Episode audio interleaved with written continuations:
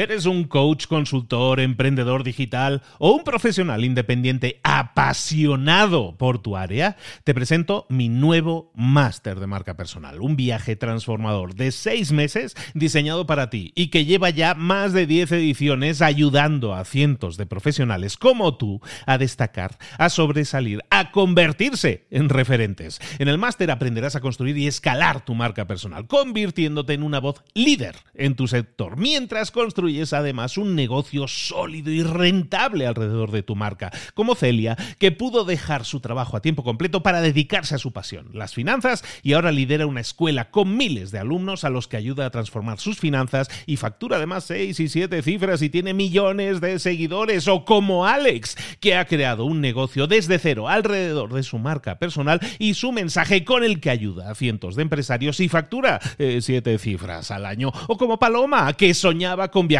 por el mundo y que ahora vive como nómada digital con cientos de miles de seguidores y más de 17.000 alumnos. Gracias al máster, su sueño pasó de ser una idea a una realidad rentable y reconocida. Este es el momento de que tú también dejes tu huella, de influir y de vivir por fin de tu pasión. Visita librosparaemprendedores.net barra marca y descubre muchas más historias de éxito de gente que confió en nuestro método. En junio comenzamos además la nueva generación y añadimos más novedades, más servicios y más soporte que nunca. Únete a la élite de profesionales que ya están cambiando sus vidas. ¿Estás listo? ¿Estás lista para desarrollar tu marca personal y ser nuestra próxima historia de éxito? Pues visita librosparaemprendedores.net barra marca y comencemos. Hola, hola, buenos días. Esto es Mentor 360. Hoy vamos a hablar de liderazgo. Abre los ojos. ¡Comenzamos!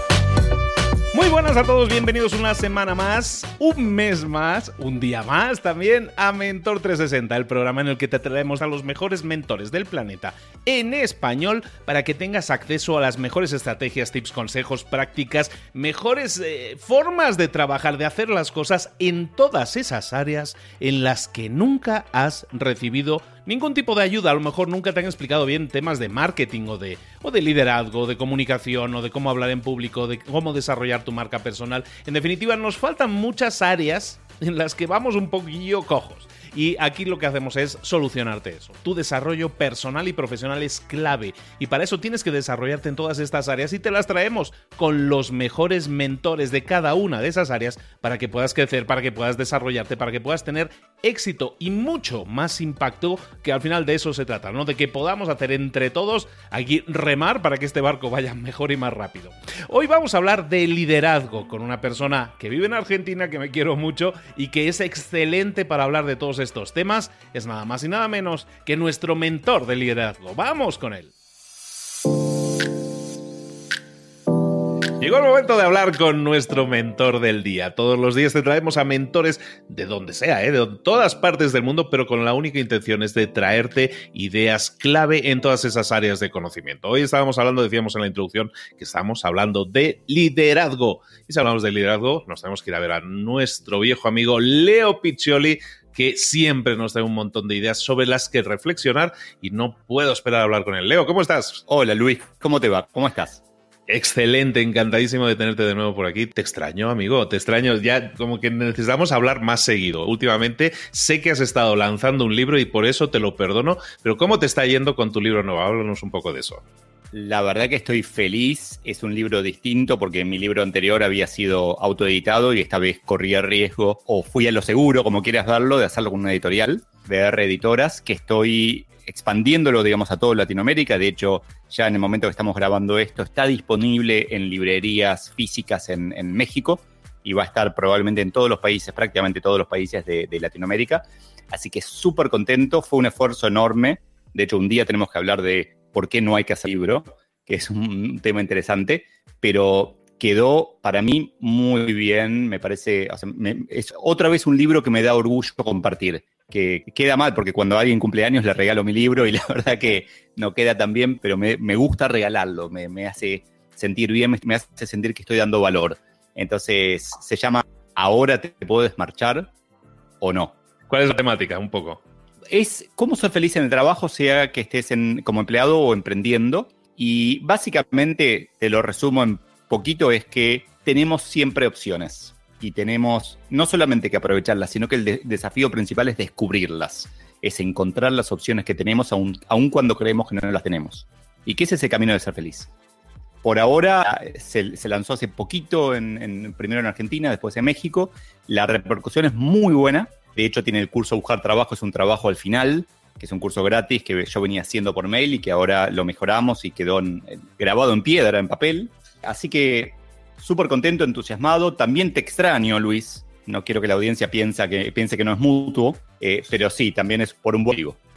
Ahora te puedes marchar o no, ya está disponible entonces en Argentina, ya está disponible en México, en plataformas digitales entiendo que también lo podemos adquirir. Eh, luego al final siempre dirigimos a, las coordenadas de Leo Piccioli y ahí vais a poder encontrar todos aquellos que estéis interesados en ver un poco cómo ser más felices en el trabajo. No es mala meta esa. Vamos a utilizar el libro de Leo al respecto. Leo, ya. Ya, ya hemos hablado de tu libro, ahora vamos a hablar de tus contenidos. ¿De qué nos vas a hablar hoy? Ay, este es un tema del que tal vez algunos me terminen odiando. Te pregunto, ¿te gusta la matemática, Luis? a mí la matemática me tiene que gustar por narices porque estoy en ingeniería, entonces, pero sí, no, no es mi favorita, no es mi favorita, pero la verdad sí me, gustan los números, no tanto la matemática. Bueno, acá no, no, son tanto números, tiene un poco de números, pero es una forma de, de ver la vida para liderar mejor, de ver los negocios para ser un mejor líder, que es algo que que no me enseñaron en la universidad, pero que aprendí con el tiempo y que cuando lo vi la primera vez dije que interesante, pero después lo, empecé a ver que se podía aplicar una y otra vez a cosas terriblemente disímiles y siempre, siempre me agregó valor. esta semana di una clase en una universidad y lo conté y la gente dijo, wow, me encanta, me lo llevo ya. Y son, ay, me da un poco de miedo decirlo, pero son las matrices. ¿Te acuerdas de, las, de las matrices? Muy vagamente, tengo que confesar. no te asustes, no vamos a transponer ninguna matriz ni hacer divisiones de matrices, lo cual era, yo lo amaba, ¿no? Por eso también me entusiasmo con esto. Vamos a usar las matrices simplemente como un medio gráfico para representar la realidad. Y qué desafío hacerlo en un podcast, ¿no? Así que te pido ahí que si hay algo que no termino de explicar bien, me ayudes, así la audiencia lo puede entender del todo. ¿Te parece? Cuenta conmigo. Genial. Entonces, la idea es esta. Tenemos que encontrar cuáles son las dos variables más importantes en lo que queremos estudiar. Yo esto lo empecé, lo aprendí con respecto a clientes. Entonces, yo como freelancer tengo muchos clientes. Cuando estaba en empresas también tenía muchos clientes. Y la verdad es que no todos los clientes son iguales. Es como una, una ley matemática, una, una ley. El tema es entender qué cosas son importantes para la empresa, para mí, para el freelancer. En general hay dos. Una es cuánto dinero gano con un cliente y la otra es cuánto me cuesta atender a ese cliente. Entonces, a veces lo vas a escuchar en inglés, profit y cost to serve, el costo de atender al cliente. Por ejemplo, si yo soy diseñador gráfico, tengo dos clientes con los que gano más o menos lo mismo, pero hay uno que me llama a las 2 de la mañana todas las semanas. Bueno, el costo de atenderlo es mayor. Y yo te decía que esto tiene que ver con números, pero no son números del todo, porque no vamos a poder ponerle un precio a que a las 2 de la mañana recibamos un mensaje de WhatsApp de un cliente que necesita urgente cambiar un, eh, pantone. Pero es algo tal vez subjetivo, con que sea subjetivo alcanza. Entonces, la lógica es esta. Primero tenemos que armarnos una planilla, puede ser a mano, puede ser en Excel, en eh, Google Sheets o en donde sea, pero a mano está perfecto en donde califique, listemos todos los clientes relevantes que tengamos, pueden ser grupos de clientes también, y los califiquemos en estas dos variables. El costo de atenderlos es alto, medio o bajo. Si tenés los números, perfecto. Hay empresas que, por ejemplo, una empresa de e-commerce, tal vez tiene exactamente cuánto le cuesta la logística de cada, de cada uno de ellos. Pero supongamos que no. Este cliente que me llama a las 2 de la mañana y me hace trabajar mucho es alto. Este cliente que me llama durante horario de trabajo pocas veces y en general es paciente y no, y no muy quisquilloso es medio. Y este otro cliente que es casi automático, que nos conocemos tanto que es todo facilísimo, es un costo de atenderlo bajo. Tenemos ahí una variable y necesitamos calcular la otra, que es, ok, ¿cuánto dinero ganamos con cada cliente? Vamos de vuelta. Hay clientes con los que tal vez no ganamos casi nada de dinero y tenemos que hacer los números y descubrimos, en el momento lo sabíamos, que es un cliente poco rentable. A veces pasa esto con con las marcas, con los clientes importantes. No, yo quiero que este banco sea cliente mío porque poder contarle a mis amigos que el banco es cliente o poder contarle a mis futuros clientes que este banco es cliente me ayuda muchísimo. A veces pasa con los clientes viejos, los clientes que están hace muchos años y que simplemente los mantuvimos y los mantuvimos y entonces ganan poco dinero. Y a veces pasa simplemente porque son clientes que requieren poco trabajo. Entonces, un cliente que esporádicamente nos pide algo o que nos compra poquito, ganamos poco. Entonces hay muchos motivos, pero son independientes de los costos. Esto es exactamente lo que ganamos con cada cliente. De repente hay un cliente al que le hacemos un trabajo de mucho valor agregado, que en vez de pedirnos el diseño, si fuéramos diseñadores gráficos, nos pide hasta la estrategia y el manual de marca, wow, y nos pide que revisemos lo que hace la agencia de publicidad, por decir algo, ahí estamos agregando muchísimo más valor.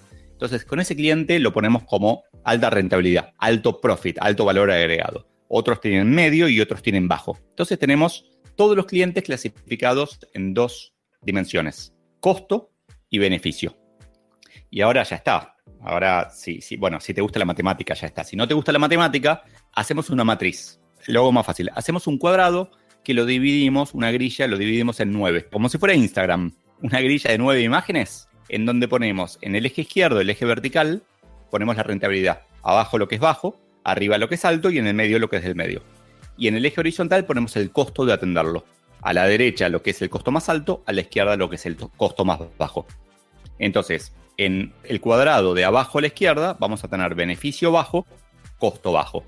En el cuadrado de arriba a la derecha vamos a tener beneficio alto, costo alto. Ahora, ¿cuál es la magia de esto? todos queremos ganar más dinero. Todos queremos, con el mismo esfuerzo, ganar más dinero. Entonces, lo que tenemos que encontrar es qué clientes están en un lugar adecuado y cuáles requieren un cambio. Cuando un cliente tiene un costo de atender muy bajo y nos da un beneficio muy bajo, es razonable, es justo, es un intercambio que está bien. Ahí probablemente no hay mucho que hacer. Entonces, si, nos, si ya se imaginaron los oyentes esa matriz, esa de, 3x3, la diagonal que sale del origen, que sale de, abajo a la izquierda hacia arriba a la derecha, son todos los puntos razonables. En el medio está beneficio medio y costo medio. abajo está beneficio bajo y costo bajo. Y arriba está beneficio alto y costo alto. Entonces, esa matriz es razonable. Tenemos que enfocarnos en todos los clientes que están fuera de esa diagonal. Por ejemplo, un cliente que tiene un beneficio alto y un costo bajo, claro, ahora el oyente que se está despertando con el episodio este del podcast dice, no, ese es mi mejor cliente, no, no, no hay que hacer nada. No es verdad, sí hay que hacer algo.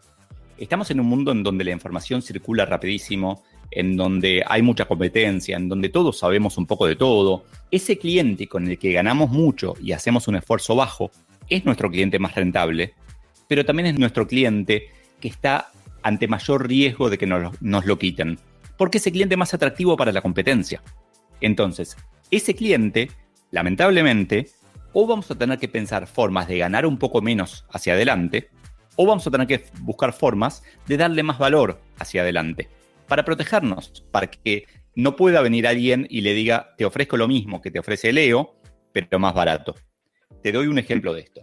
Algunas empresas lo que hacen con este tipo de clientes es estos planes de, millas, de puntos, de premios. Dicen, no, como sos un cliente con el que gano dinero y me cuesta poco atenderte, te voy devolviendo de una manera original el beneficio que estoy recibiendo. Una parte del beneficio, obviamente sigo ganando mucho dinero con, con, este cliente. Otros clientes lo que tratan de hacer es dar más valor. Otras empresas a estos clientes más rentables los visitamos más, los cuidamos más. Entonces son clientes, los de arriba a la izquierda, que hay que prestarles especial atención son los que nos dan de comer, gracias a que no nos quitan demasiado tiempo.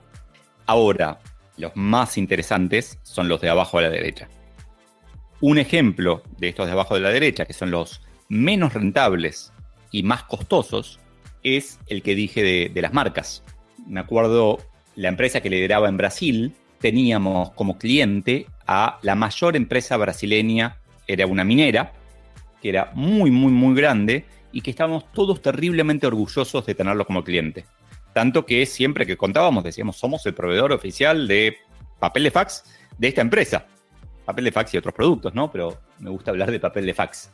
Estábamos tan orgullosos que cuando hicimos ese gráfico, esa matriz de rentabilidad, nos encontramos con que no solo perdíamos dinero contablemente con ese cliente, sino que aparte era el cliente que peor nos pagaba. Entonces, era el peor de los mundos. Facturábamos mucho, perdíamos dinero, pero como facturábamos mucho y nos pagaba mal, nos hacía mucho daño desde el punto de vista del, flujo de caja.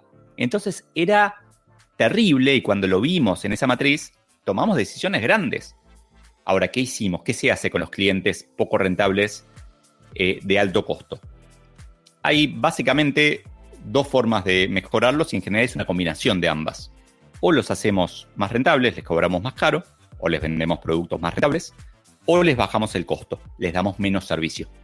Mi sugerencia en este tipo de casos es a esos clientes del cuadrante de abajo a la derecha, les mostramos un menú de opciones. Y esa me parece que es una clave que, tenemos que entender de, nosotros como seres humanos. Aun cuando damos una mala noticia, si mostramos opciones, si mostramos un menú y le damos un menú a la otra persona, la otra persona va a sentirse empoderada, va a sentir que la noticia es mala, pero puede hacer algo al respecto.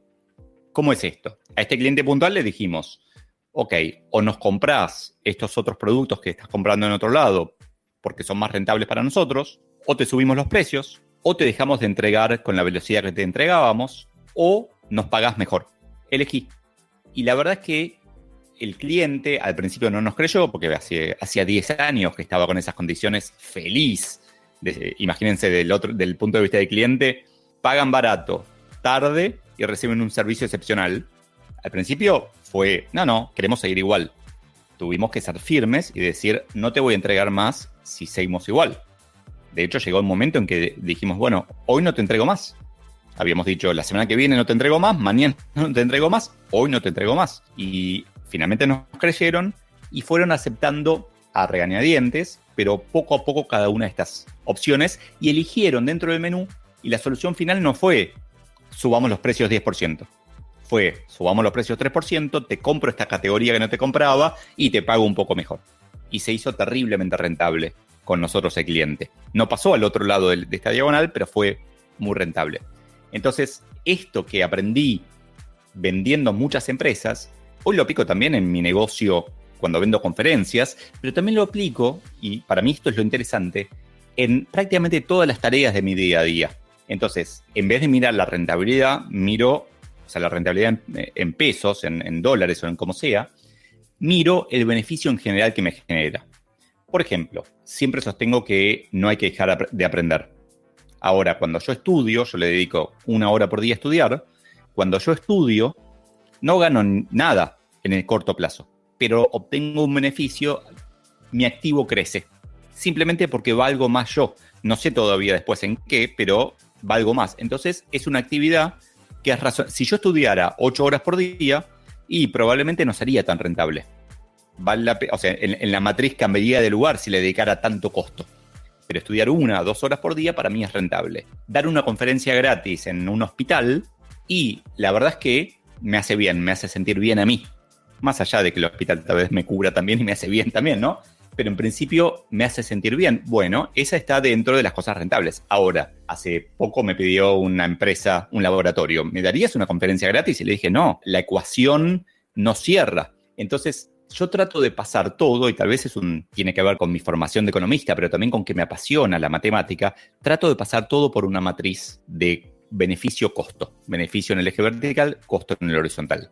Si soy, volvamos al ejemplo del diseñador, ese diseñador es independiente, tiene un par de clientes con los que gana bastante más que, con los demás. ¿Qué hacer con esos? Hay que cuidarlos al máximo. Hay que atender, o sea, cuando no tenemos nada que hacer, hacemos algo por ellos. Les damos más valor. ¿Cómo? Los llamamos o les mandamos un mail o un mensaje, les preguntamos cómo están, hacemos, entre comillas, postventa. ¿cómo salió eso que te di el mes pasado? Pero hacemos, nos aseguramos de proteger a esos clientes. Los clientes que están abajo a la derecha, los clientes que nos cuestan más y nos dan menos beneficio, y les damos un menú. No hace falta ser dramáticos, salvo que nos hagan perder mucho dinero, como me pasaba en Brasil, pero es algo paulatino, es voy probando de, tal vez no contestar ese mensaje de las 2 de la mañana, tal vez lo que hacemos es le avisamos que nos vamos a demorar un poco con las cosas. Hay mucha gente que, de hecho me pasó hace poquito con un diseñador, que asumen que todo es urgente y en verdad tal vez se puede renegociar y al cliente más rentable le digo te lo voy a entregar en 48 horas y al menos rentable le digo te lo voy a entregar en dos semanas. Y, y cuando no rentable diga no, pero si yo lo necesito mañana. Sí, pero mañana estoy cobrando un recargo por urgencia, por decir algo. O esta vez te lo hago para mañana, pero a partir del mes que viene voy a cobrar más si es urgente. Entonces, eh, el cliente recibe ahí las opciones. Dice, ¿lo querés barato? Es, es, como ese gráfico, no sé si vuelvo a un diagramas de Venn ahora. Bueno, bonito y barato. Podés elegir dos de tres. Si lo querés bueno y bonito, no va a ser barato. Si lo querés bueno y barato, no va a ser bonito. Si lo querés bonito y barato, no va a ser bueno. Entonces, de alguna manera es darle opciones al cliente para que elija y para que se sienta empoderado y no perderlo, porque no queremos perderlo, queremos hacerlo rentable. ¿Qué pensás, Luis? ¿Qué te parece? me está explotando la cabeza, Leo, porque eh, muchas cosas me da que pensar en mis propios negocios, en mis propios eh, emprendimientos, y tiene es alumbrador, es, muy inspirador el poder hablar de estos temas y rebotar este tipo de ideas contigo mismo, ¿no? Estaba yo dibujando aquí mi propio, mi propio diagrama de las, de las nueve celdas en el que estábamos poniendo, en el que yo, por ejemplo, estoy poniendo negocios que para mí tienen que ver con la recursividad, ¿no? Con que un cliente esté viniendo cada mes. El ejemplo, para que todos lo podamos entender, eh, Netflix, si tú estás suscrito a un servicio como Netflix, pues a lo mejor Netflix dice, pues mira, yo estoy cobrando cada mes usen o no usen mi plataforma. Entonces, evidentemente, lo que decías, ¿no? Y, se me hace muy interesante las casuísticas de arriba a la izquierda, en el cual la rentabilidad es muy alta, este caso, por ejemplo, y para mí el costo es muy bajo porque ni siquiera le estoy sirviendo películas porque la, la persona está pagando pero no consume. Y como decías, esa es una señal de alarma interesante, y para mí lo ha sido, el hecho de ver, no, eso es, alarma, eso es alarmante porque esa persona es fácil que se vaya. Si ahora aparece Disney Plus, probablemente se va a ir a Disney Plus y yo soy Netflix. Entonces, ¿qué tengo que hacer? Cuidar más, invertir un poco más, que el costo de servir a esa persona sea un poco superior, sacrificar en ese sentido, pero que eso me permita cautivar más al, a esta persona y que se quede con nosotros. Lo estoy viendo más en ese sentido de suscripción, porque yo manejo negocios también de suscripción y también como tú lo estabas viendo en el plan negocio con una persona que recursivamente te está comprando, ¿no? Entonces lo estaba viendo yo en, en esas dos situaciones. Totalmente, de hecho me encanta que lo lleves al plano de las suscripciones, porque ahí no sé si pasa en todos los países del mundo, pero imagino que sí. El contraste que se da entre el servicio de Netflix y el servicio de la compañía de, celular o el servicio de la compañía de internet es enorme. O sea, Netflix todo el tiempo sabe que está ganando dinero con nosotros, entonces se esfuerzan creando series nuevas para cautivarnos. Ellos tienen un catálogo enorme. O sea, hay un montón, hay no infinitas, pero miles de horas que podríamos ver, pero ellos tratan de ir un paso más allá. La compañía de teléfonos celulares, por lo general, dice, se sienta sobre esa suscripción y dice, no, es rentable, lo dejo ahí, voy a buscar nuevos clientes nada más. Entonces, es súper interesante ahí el ejemplo de que Netflix está de alguna manera un poco protegida de, un poco, ¿no? De Disney Plus o de Apple tiene lo suyo también, porque viene creando contenido todo el tiempo. Eh, un poco protegida porque igual algunos nos vamos a pasar para otro lado. Pero es importante ahí entender que no todos los clientes son iguales. No podemos tratarlos por igual. Luis, para, por ejemplo, para tu negocio de suscripción, la clave es copiar a Netflix en el sentido de que el negocio de suscripción sí eh, va en, en, en autopilot, en piloto automático. Entra el dinero, todo bien, porque pidieron algo original. Pero si nosotros estamos creciendo en nuestro negocio de suscripción y ganando más dinero, tenemos que ser de alguna manera generosos con nuestros suscriptores y darles siempre un poquito más. Tal vez no hace falta darles todo lo más que estamos ganando, Porque esa es la, lógica del negocio de suscripción, es conseguir un volumen tal que nos permita estar más tranquilos y, poder invertir. Entonces, yo lo que diría cualquiera que esté, bueno, también todos soñamos con un modelo de suscripción propio, sin olvidar que el salario es un modelo de suscripción también. Pero, y de hecho, mira, esto me lleva a algo interesante, no lo había pensado así. En la empresa, en donde estamos cobrando un salario, ¿cuándo uno se esfuerza más? ¿El primer año o el año 20 en la misma empresa? El año 1, está claro. Claro, pero la verdad es que el año 20 sí, probablemente sea más caro para la empresa echarte, pero de alguna manera la empresa también te está dando más valor. O sea, hace 20 años que te está pagando esa suscripción, pagando tus 8 horas diarias. Creo que de alguna manera el, confort al que nos lleva la costumbre es algo que tenemos que, romper. Entonces, para mí, yo trato en general de, pasar todo por esta comparación. Entonces, ¿cuánto? Me olvido del pasado. Dejo de lado cuánto le di yo a la empresa, cuánto dejo de lado eso. Hoy, ¿cuánto vale esto para mí? Porque nos acostumbramos a las cosas, nos acostumbramos a ese cliente rentable y a que nos pague todo el que nos pague la cuota del gimnasio y de Netflix, ese cliente. Y la verdad es que un día va a venir ese cliente y va a decir, no, mira, vino tal y lo hace más barato y lo hace mejor porque nos dormimos. Y la empresa también va a venir y va a decir, no, mira, estás hace 20 años y no, hace 5 años que no cambias nada, no me servís más. Entonces es como desafiarnos constantemente. ¿Te hace sentido así, Luis? Me hace muchísimo sentido y me, ha me has dado muchísimo que pensar, Leo, porque estoy dándole vueltas precisamente a esta situación. Para todos los que estamos escuchando ahora mismo todo este mensaje súper poderoso que nos está compartiendo Leo, es que tenemos señales de alarma encima de nuestro tablero y a lo mejor no nos damos cuenta.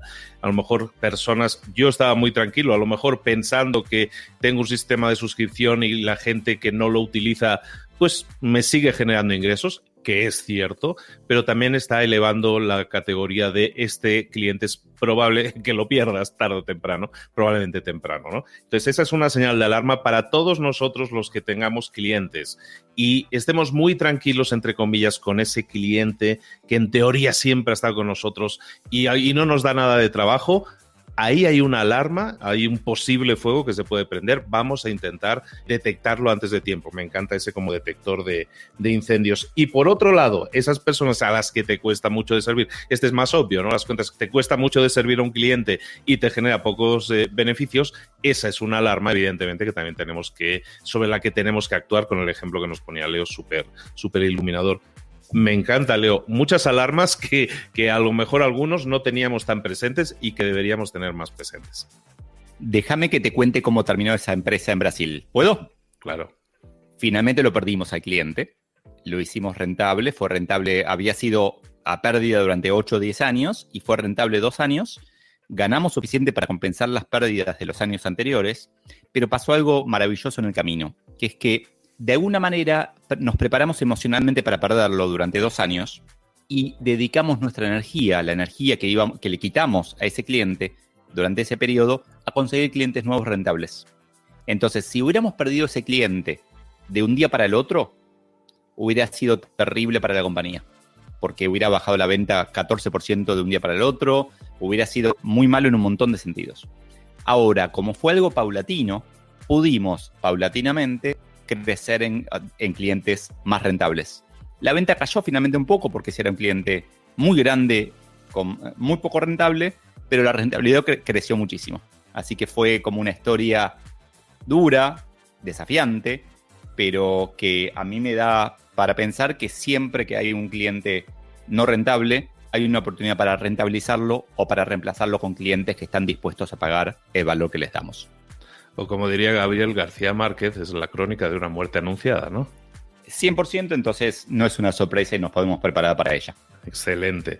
Fantástico. Oye, pues muchísimo que pensar, me das mucho que pensar. Espero que todos nuestros oyentes también se hayan conectado con la idea de que tenemos que dibujar esta matriz. Si no, vuelve a escuchar el episodio y dibújate esa matriz y vas a ver cómo inmediatamente vas a visualizar dónde están esas áreas de peligro, esas posibles alarmas y dónde está esa línea central donde la situación es razonable, como estábamos mencionando antes. Excelente. Leo Picholi, muchísimas gracias por compartir toda esta información con nosotros.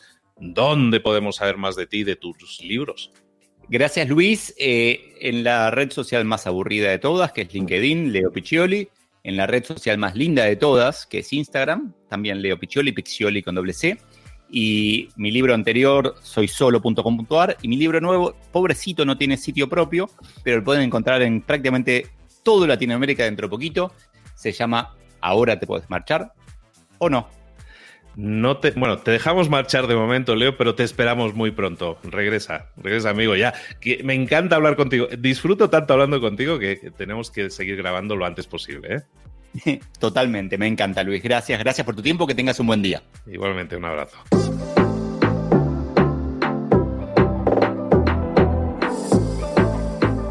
Y ahora pregúntate, ¿en qué quiero mejorar hoy? No intentes hacerlo todo de golpe, todo en un día. Piensa, ¿cuál es el primer paso que puedes dar ahora mismo? En este momento, quizás. A lo mejor te lleva dos minutos hacerlo. Si es así, ¿por qué no empezar a hacerlo ahora? ¿Por qué no empezar a hacerlo ya, en este momento? Ahora. Cierra los ojos. Respira hondo y repite, sé lo que tengo que hacer. Sé cuál es el siguiente paso. Voy a darlo en este momento piénsalo, siéntelo y hazlo.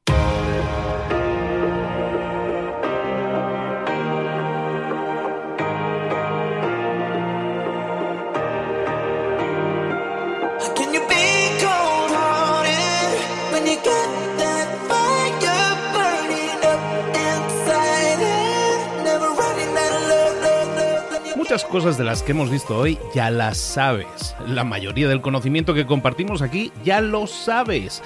Sabemos lo que tenemos que hacer, sabemos lo que tenemos que evitar, lo que no tenemos que hacer, todo eso ya lo sabes. El único problema es que no lo ponemos en práctica, no pasamos a la acción y es ahí donde te necesito a ti y a tu compromiso. Si una sola de las ideas que hemos comentado hoy resuena en ti, te llama a ponerla en práctica, entonces, define el paso más pequeño posible, el gesto más mínimo, y hazlo ahora mismo.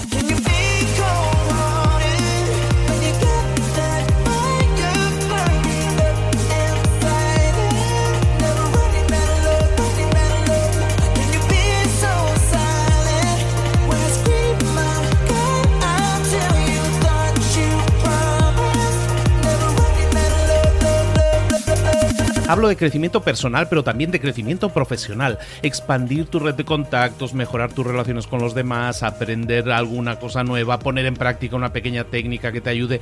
Todo suma, pero solo suma si lo pones en práctica. No si piensas en ponerlo en práctica. Pensar en ponerlo en práctica no sirve, tienes que ponerlo en práctica, pasar a la acción.